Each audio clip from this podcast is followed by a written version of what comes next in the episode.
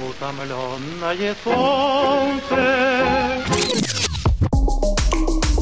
Псих Фак. Привет. Это подкаст «Психфак», который я, Даша Орлова, веду вместе с психотерапевтом Юлией Дердо. В этом месяце мы подошли уже к третьему сезону нашего проекта, и теперь есть возможность поддержать нас в создании новых эпизодов. Сделать это очень легко, оформив подписку на сайте Бусти. Символическая сумма за качественный и терапевтический контент, который мы делаем для вас. Ссылка с подробностями в описании каждого выпуска.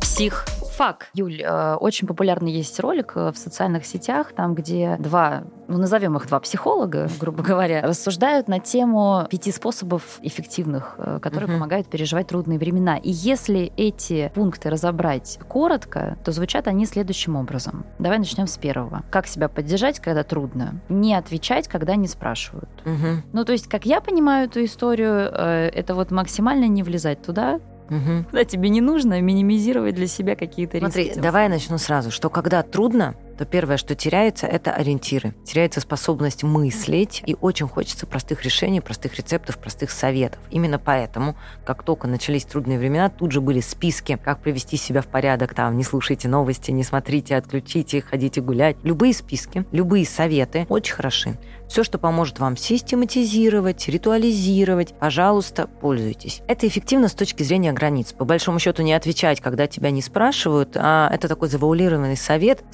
Соблюдайте границы свои и границы чужих людей. Почему я так предполагаю, да, ну вообще такое неблагодарное дело гадать, что имел в виду другой человек, но если бы я дала такой совет, то я бы его дала в том смысле, что Каждый раз, когда ты приходишь, нарушая границы другого человека и влезаешь со своим сверхценным мнением, начинаешь помогать, начинаешь советовать или говорить, то, а, велика вероятность, что ты столкнешься с защитой этих границ, мы вас не спрашивали, вы нам не говорили, и будешь ранен. Вам и так тяжело, но вас еще и запрягут в чужую пряжку. Поэтому этот совет звучит как сосредоточьтесь на себе, будьте в своих границах и не подставляйтесь. А вот следующий очень такой дискуссионный, на мой взгляд. Делай то, что хочется.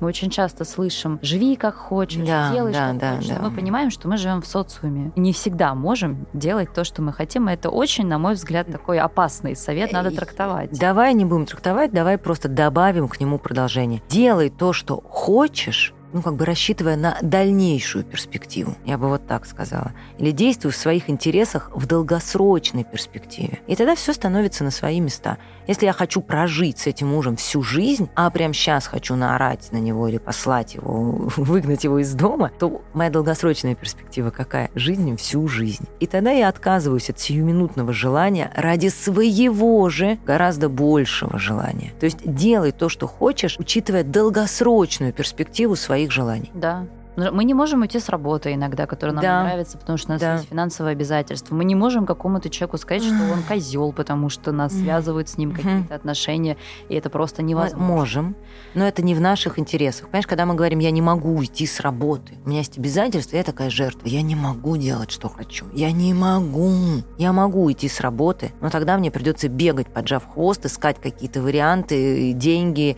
в долг, отдавать себя в рабство. Я не хочу уходить с работы, работы, которая мне сейчас не нравится, но прекрасно меня кормит. Это мое желание, но просто не сиюминутное. Сиюминутное желание послать нафиг начальника и уйти. Но мое долгосрочное желание закрыть ипотеку. Я могу уйти с работы. Ну, то есть вот очень важно искать большее хочу или важное хочу. Третий совет – принять сложности как необходимое добро. Это то, что вообще очень сложно Ой. сделать. Ну, я против. Да? Я против. Фатализм, который помогает выживать, что все, что не делается, все к лучшему. Я имею право грустить. Вот лично мне это приносит гораздо больше мира в душе, чем а, постоянно говорит, ну, значит, так было надо, ну, значит, так было суждено. Ну, это вот, значит, к чему-то лучшему привело, зато у меня теперь есть. Я не страдаю, не посыпаю голову, я уважаю свою боль и то, что я прожила, но сказать, что как, значит, так должно было быть. Это не должно было быть. Случается иногда у нас и боли, потери, и неприятности. И мне очень жаль себя, что мне пришлось с этим столкнуться, и пережить. Мне грустно, что этот период был в моей жизни. И иногда, когда я о нем вспоминаю, я грущу. И это какой-то мир с собой. А вот это такой способ немножко защитный. Все было к лучшему, все закончилось хорошо, так и надо, и дальнейшее. Ну, мне кажется, это некая защитность такая, угу. склонность к магическому мышлению. Вот очень хорошая фраза «любить, а не бояться», а смысл в том, что две самые сильные эмоции. Я согласна. Страх и любовь. Да. И лучше испытывать любовь, Конечно. чем страх. Лучше испытывать любовь, чем страх, лучше быть здоровым, чем больным, лучше быть богатым, чем бедным. Как любить, а не бояться? А, ужасный совет. И ужасный совет в том, что он э, как раз заставляет нас делать ровно то, чего делать нельзя. Если я боюсь, то лучшее, что я могу для себя делать, заметить свою эмоцию, осознать, принять ее и разрешить себе эту эмоцию прожить. Тогда она проживается и уходит. Но если я замечаю свою эмоцию, считаю, что она ненормальна, начинаю ее избегать, подавлять, пытаться менять на что-то, но она либо растет во мне, заполняя меня все и становится фобией, либо я настолько великолепен в избегании и подавлении своих эмоций, что она не вылазит в виде тотального всепоглощающего страха, а становится депрессией, где я уже ничего особенно не чувствую. Бояться нормально. Принять свой страх, разрешить себе бояться – это любовь к себе. Правда, любви в этом месте становится больше. Просто не надо делать ее искусственно. Почему так, ну, как бы сопротивляюсь этому совету? Он искусственный. Да, все, ну, прям все. Это мистер очевидность, знаю, да, фокусируйся на хорошем, что произошло. Вспомни пять хороших событий в день. Напиши дневник благодарности. Вспомни, кого ты любишь. Начни себя вести так, как будто ты любишь, любовь придет. Когда времена тяжелые, тебе реально страшно. Как все это можно делать, не поддержав себя в том, что ты находишься? Это все равно некий отрыв от реальности и некая искусственность. Но я не верю, что это так сработает. Как совет очень правильный звучит, но он такой неприменимый как бы в жизни. Более того, я представляю, что таким советом легче навредить. Вот у нас есть человек, которому очень плохо. Он наполнен тревогой и страхом, и он старается. Спасибо, солнышко, я тебя люблю.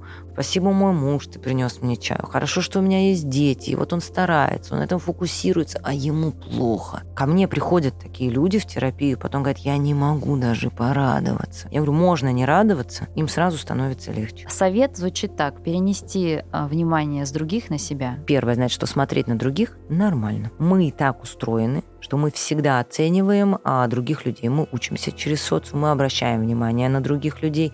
Смотреть, планировать, э, смотреть, что в жизни вы их, что в моей, нормально завидовать нормально. Если я истощенный, я все время смотрю на других людей, то, скорее всего, я просто ухожу в свои фантазии. Поэтому я бы так сказала, вместо того, чтобы смотреть на других людей, приблизься реально к ним, завидуешь ты человеку, который приехал и там, не знаю, создает свой бизнес, иди к нему в сотрудники, смотри, как этот бизнес устроен. Как только нам получше, нас уже не так ранят а, или восхищают а, успехи других людей.